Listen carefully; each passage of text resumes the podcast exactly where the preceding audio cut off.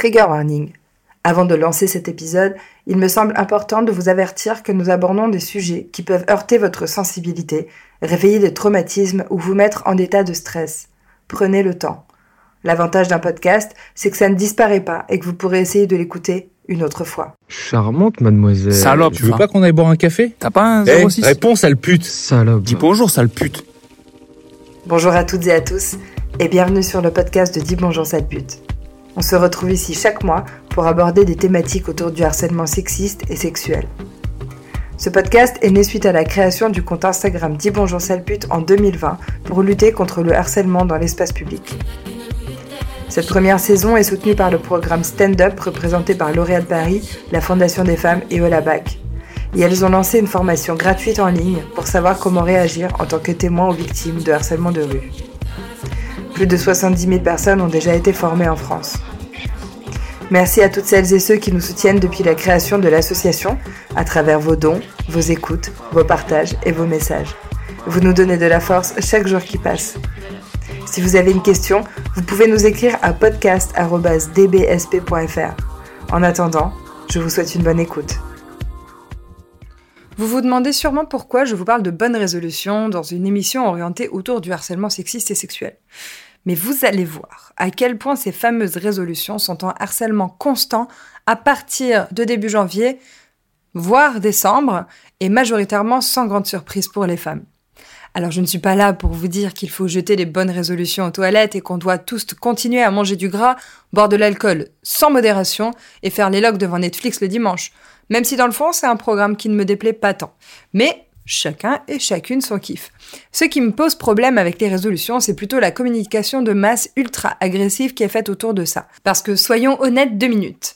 Les résolutions les plus populaires sont des régimes alimentaires qui ont pour objectif de faire perdre le poids qu'on aurait pris pendant les fêtes, ou encore de préparer son corps pour le summer body dans quelques mois, le tout sous couvert d'une soi-disant meilleure santé. En gros, maintenant qu'on s'est bien amusé entre Noël et Nouvel An, va falloir penser à se ranger dans les injonctions qu'on nous rabâche à longueur d'année pour être potable, mais surtout Instagrammable.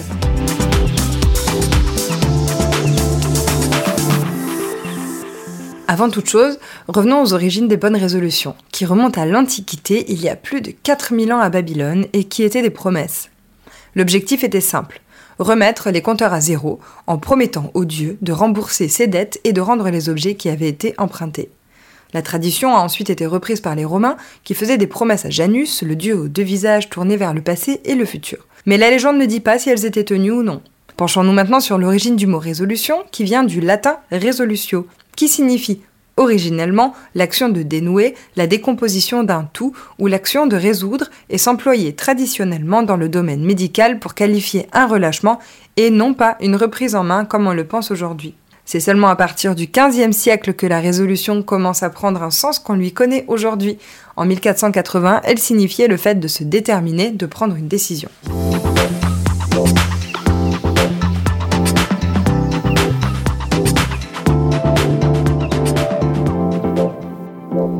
92% des Français et des Françaises prennent des bonnes résolutions à la nouvelle année. Mais la vraie question est pourquoi est-ce qu'on prend des résolutions? Et plus précisément, pourquoi est-ce qu'on attend le 1er janvier pour décider de s'imposer un nouveau rythme de vie? Au fil des siècles, la tradition de prendre des bonnes résolutions au 1er janvier s'est inscrite dans les mœurs. D'ailleurs, cette date n'a pas été choisie au hasard.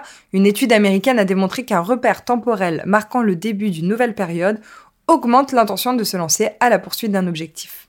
Donc, Prendre de nouvelles résolutions à l'aube d'une nouvelle année, ça permet de se dire qu'on recommence à zéro. Un peu comme quand Coco Chanel a dit Une femme qui se coupe les cheveux est une femme qui s'apprête à changer de vie. Je ne sais personnellement pas à quel point cette citation est fondée, mais apparemment 59% des femmes qui décident de changer de look et de coiffure le font après une rupture. Selon Rémi Portrait, spécialiste de la coiffure énergétique, les deux femmes célèbres qui valident la théorie sont Caroline de Monaco, qui se serait coupé les cheveux deux mois après le décès de son mari pour devenir une femme forte et s'inscrire dans une démarche cérébrale, et la princesse Diana, qui a plaqué sa mèche de cheveux en arrière lors d'un voyage en Corée pour symboliser qu'elle subissait son mari. Elle se serait donc libérée de cette oppression à travers le coiffage de ses cheveux. On y croit ou pas, mais en y repensant, je me suis toujours coupé les cheveux après une rupture. Bref, on s'éloigne du sujet, revenons-en à nos moutons.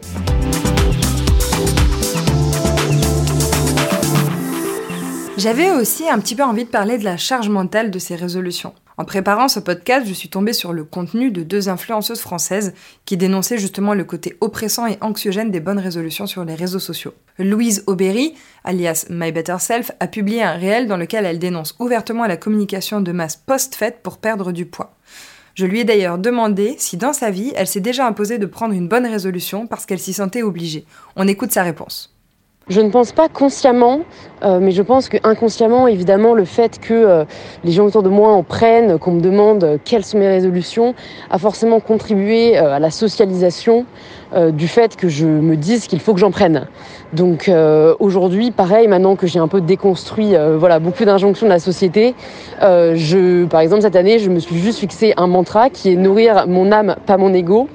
Donc voilà, c'est plus un mantra qu'une résolution. Euh, voilà, donc je pense que parfois on ne s'en rend pas compte, mais euh, forcément notre entourage, euh, ce que relaient les médias, ce qu'on voit autour de nous joue énormément dans nos décisions. Une très sérieuse étude a montré que 88% des résolutions de la nouvelle année finissaient par échouer. Honnêtement, ça ne m'étonne qu'à moitié. D'autant plus que la plupart des résolutions que je vois concernent nos corps. Coup de régime par-ci, cuisine plus saine par-là, salle de sport à gogo par là-bas.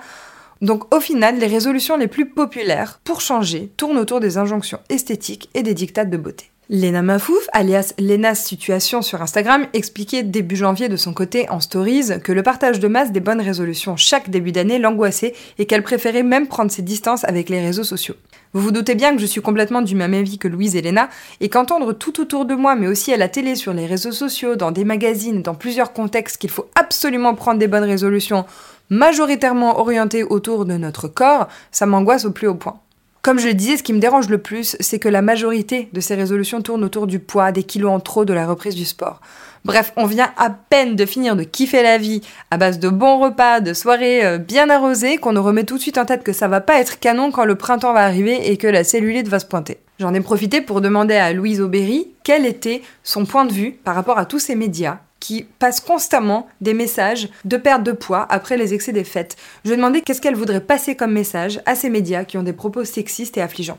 Ce que j'aimerais dire aux personnes qui écouteraient euh, ce podcast par rapport aux injonctions à perdre du poids et à brûler les excès, c'est que euh, l'excès existe juste dans les yeux de la personne qui le considère comme tel. C'est-à-dire que bien que euh, le but n'est pas de faire la promotion du trop manger comme certains et certaines tendent à vouloir le faire croire. Dire qu'on n'a pas besoin de brûler les excès, ça veut simplement dire que la vie est faite d'aléas et en fait c'est normal de manger à certains moments plus qu'à d'autres moments.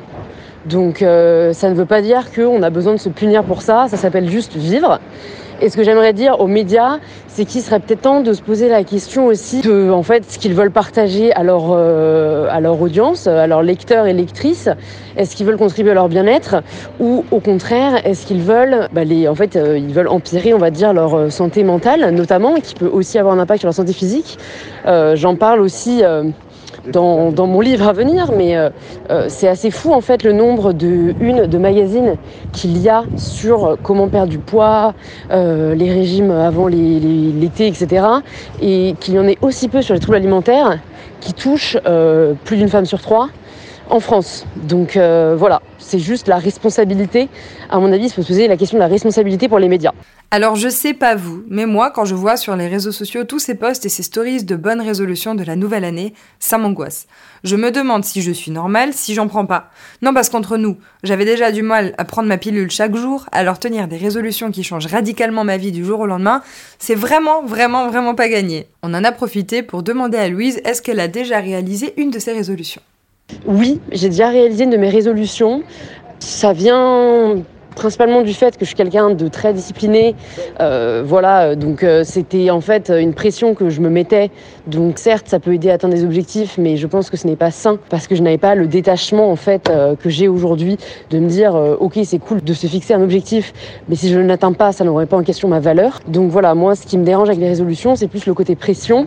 Après, si les gens souhaitent voilà se fixer des objectifs sains et qui ne, ne sacrifient pas leur bien-être, libre à eux et à elles mais voilà, je pense qu'il faut bien garder en tête que c'est un objectif et pas une obligation. Peut-être que vous ne l'aviez jamais vu sous cet angle, mais ces fameuses bonnes résolutions se transforment en harcèlement inconscient à cause du martelage médiatique qu'elles provoquent. Honnêtement, Vous trouvez ça normal que ça vous angoisse Que ça vous mette la pression Qu'à peine la nouvelle année commençait, vous doutiez déjà de vous Que vous regardiez votre corps avec tant de mépris? Heureusement pour nous, il existe plein de bonnes résolutions qui vont nous permettre d'avancer, de nous construire, mais aussi de nous déconstruire.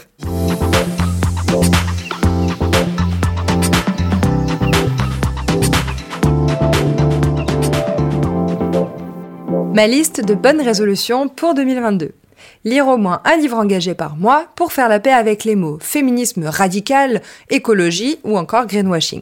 Sauver un peu la planète en triant ses poubelles, en récupérant les épluchures pour faire un bouillon, en coupant les multiprises la nuit, en faisant du zéro déchet. Coupez la Wi-Fi et le Bluetooth de vos téléphones portables si vous dormez à côté, voire les mettre en mode avion la nuit. Baissez la lunette pleine de vos toilettes pour éviter d'avoir des particules d'excréments qui se collent à votre brosse à dents et tous les textiles quand vous tirez la chasse d'eau. Lutter contre les camps d'esclavage des Ouïghours, acheter de la seconde main, faire don des vêtements que vous ne portez plus à ceux qui en ont besoin. Éduquer vos amis à réagir quand ils ou elles sont témoins de harcèlement ou de violences sexistes et sexuelles.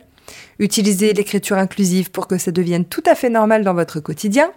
Devenir membre d'une association caritative pour consacrer votre temps libre à changer le monde.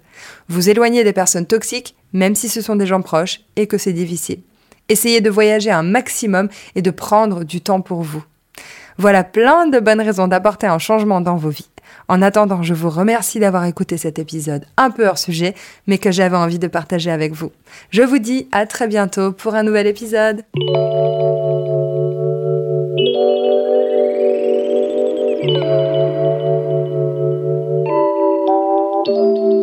On arrive déjà à la fin de cet épisode. Avant de finir, j'aimerais vous parler une dernière fois de Stand Up, la formation créée par L'Oréal Paris, l'ONG Olabac et la Fondation des femmes pour sensibiliser et former le plus grand nombre à intervenir en toute sécurité lorsqu'on est victime ou témoin de harcèlement sexuel dans les lieux publics.